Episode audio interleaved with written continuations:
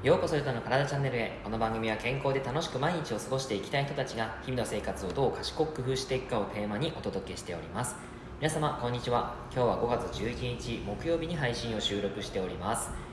さて今日はですね、えー、人の心を動かすということをお話ししていきたいなと思っています、えー、なぜこのお話をしようかと思ったかというと、えー、僕のですね最近始められたお客様で、え心が動いたなっていう方がいらっしゃったので、えー、その方のお話から今日ねお話をしたいなと思って、えー、おります、えーと、どういう方かっていうと、え、その方ですね女性で40代の方で3人のお子さんがいらっしゃる方なんですね。で僕のオンラインのそのセッションを受けたいということで、えー、初回の体験を行いました。その時にいろいろとカウンセリングをさせてもらったんですけどもその方はですねえー、っと子育てのストレスとかで、体重が増加してしまったと、あのまあ、クラシックバレエをやっているんですけども、えー、痩せてこう踊りやすい体を作りたいんだと。でただ単純に痩せるんじゃなくて健康的に痩せて、えーまあ、お腹周りをシェイプアップしたりとかあの腰痛を持っているので腰痛を改善したいですっていう話をしていたんですね。なるほどなるほどっていう話を聞きながらあの聞いていたんですけども、えー、でまあ、その方ですねその3人のお子様の中であのお一人ですねちょっと、えー、障害がある子がいるらしいんですね。でそこに対するその特にストレスという言葉は使っていないんですけどもやはり心理的にですねちょっと負担がある時もあると。いうことでさまざ、まなですね日常の、えーまあ、風景というかそういったのをいろいろと聞きながらあのまあ、その方のですね初回体験カウンセリングをお話聞かせていただいたんです。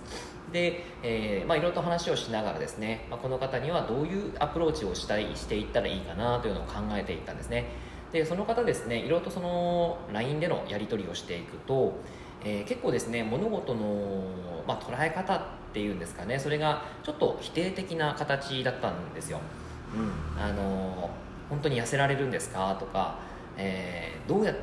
もうあの1週間1週間そのまあこちらがプランを出してやってもらったんですけども1週間でまだ痩せないんですけどもどうしたらいいんでしょうかっていう話を、えー、まあ、来たりするんですよね。もちろんその不安になるっていうことはすごくあったりすると思うんですけども1週間でですね体重はそんなに変わらないっていうことがあったりするので、えーとまあ、そういうことをですねいろいろとお話ししていったりしたんですよね。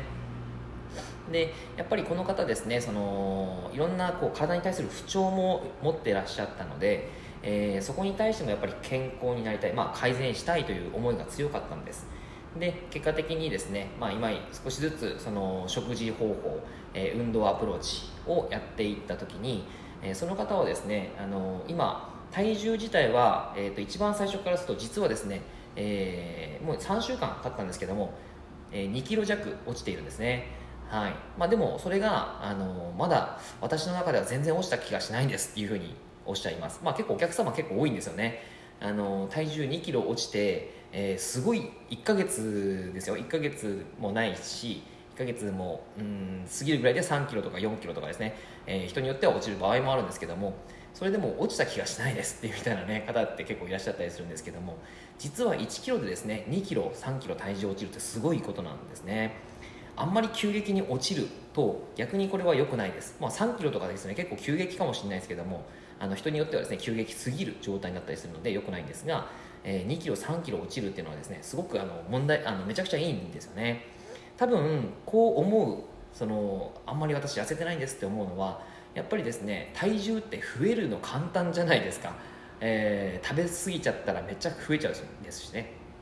はい。ということで、まあ、やっぱりその増える割合に対して、えー、減る割合ってやっぱりどうしても少ないのであんまりこう落ちないなっていう感覚があったりすると思うんですよね。でその方ですね1週間経って、まあ、1.71キロぐらいかな。あの、まあ、これは水分変化なんですけど、えー、落ちたんですよね。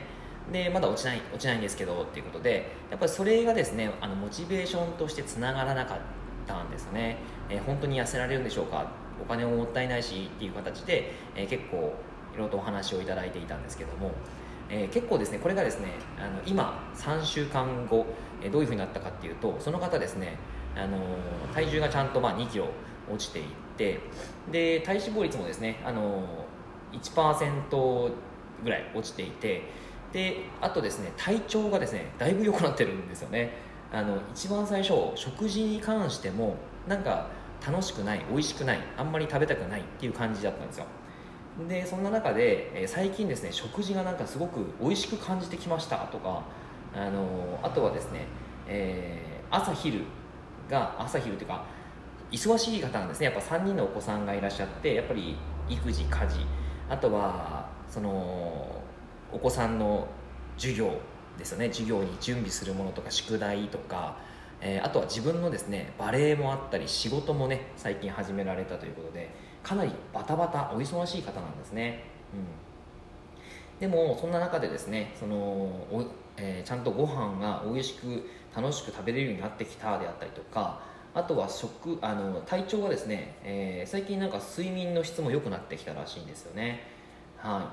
い。であとはそうですね体のあの元気そのエネルギー感エネルギー感もだいぶちょっと、えー、まあ、低い方だったんですけども最近それもね少しずつ回復してきてるみたいです、はい、なのでその方ですねあのかなり、えー、前向きな捉え方に結構変わってきてるんですよね。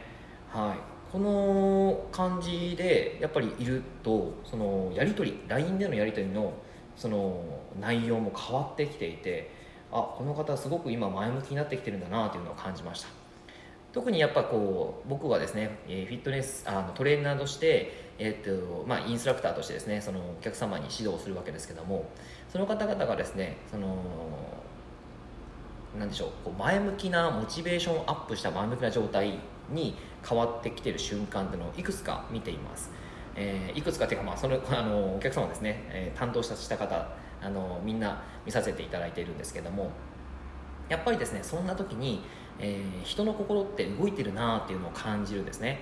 あのよくですね人は自分を変えることはできるんだけども他人を変えることはできない、えー、他人と過去は変えられないよっていうお話を聞くじゃないですか。でも人の心って動かすことはできると思うんですよね。ただそのためには何か心のその、まあ、こと線に触れるようなアクションっていうのが必要なのかなと。じゃあどういうふうにすればその人の心は動かせるのかっていうことなんですがまずですね、えー、一番最初僕がですねカウンセリングの時もそうですし、えー、初回からその体験からですね、えー、まあ1週ごとにやっていったことっていうのはあの相手のですねお話をいろいろと聞かせていただいている分自分のですねその共通する点っていうのをいろいろとお話ししていったりするんですね。あの、まあ、共感を呼ぶというか共感をするポイントっていうのをどんどん見つけていく。そしてそれをお伝えしながらあのやっぱりこう打ち解けていくっていうのがすごく重要なんですよね。で相手とこう相手にやっぱり食事であったり運動してもらうっていうのは今までやっていないことをやってもらうってことなのであの生活習慣の中にないことをやってもらうって意外と難しいじゃないですか。明日から皆さん運動してください。今まで運動してないんだけど運動してくださいって言われたらえ？っていう感じになると思いますし今までもしねあのタバコを吸っている方がいらっしゃったらタバコ明日からやめてくださいって言われてもなかなか難しかったりするじゃないですか。でもそういった今までやっていないことを、えー、していただく上でやっぱりですねその共通点あのを見つけてちゃんとその相手は、えー、自分のことをなんていうかな理解してくれているであったりとか、え、相手があのすごくこのトレーナーは信頼がおけるなっていうことをやっぱり理解していただくあの感じていただくっていうことはすごい大切だなというのを感じています。そういう形でまず共通点を、え見つけて、え、やっていく。そうするとその相手の心っていうのは動きやすい状態を作れるんじゃないかなというふうに思います。その上で相手もですね気づいていない食生活であったりとか、えー、癖それを指摘してあげるっていうのが重要なんですよね、えー、癖に関する心理学実験によるとこういつも無意識に行っている行為を指摘して意識的に行うように命じると今まで無意識に行っていた癖をしなくなったとされているらしいんですよね。これを習慣指摘の心理的効果っていうふうに言うらしいです。あの人のほとんどはですね無意識的にその時の自分の感情で行動している傾向にあるんですよね。ある意味それは行動の癖ということもできるし、えー、相手も気づいていない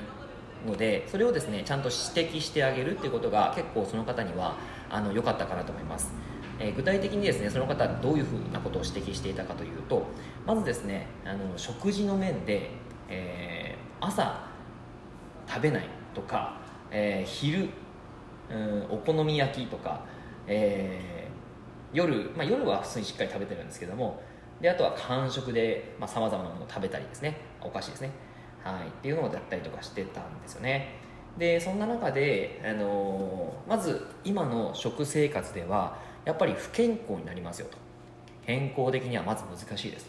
なので、この食事をしてみましょう。というような形でまず今の状態に対しての癖、えー、生活習慣食習慣に対するその指摘をしてあげる。ということをしてみました。あとは、うんえー、姿勢ですね。体の姿勢を見た時にその方腰痛があるので、あのー、足バレエをしている時にですね結構バレエしていると、えー、うまくですねこう体が使えていない方は足が太くなってしまう傾向があるんですね。でその方ですねちょっと足が太い傾向があったのであのそういったことをですね、えー、もう包み隠さず指摘をさせてもらいました、はい。なので、まあ、股関節がうまく使えていないであったりとか、まあ、体幹の部分がうまく反応できてないとか、まあ、そういったことも含めてですね、えー、今の体の癖、えー、姿勢動作についてもしっかりと指摘をしていったんですね。それを聞いた時にその方はちゃんと受け取ってくださってで、えー、あじゃあ改善していきたいですということで僕のお伝えしたエクササイズあとは食事方法を実際にやってくださったという形の経緯があります。はい、そういったことで自分の行動が変えれるということができるんですよね。でさらにそこに結果が結びついてくるとモチベーションがアップして、え、そのダイエットがうまくいくということになってくるんですよね。はい。そんな形でのアプローチをしています。はい。これがですねあ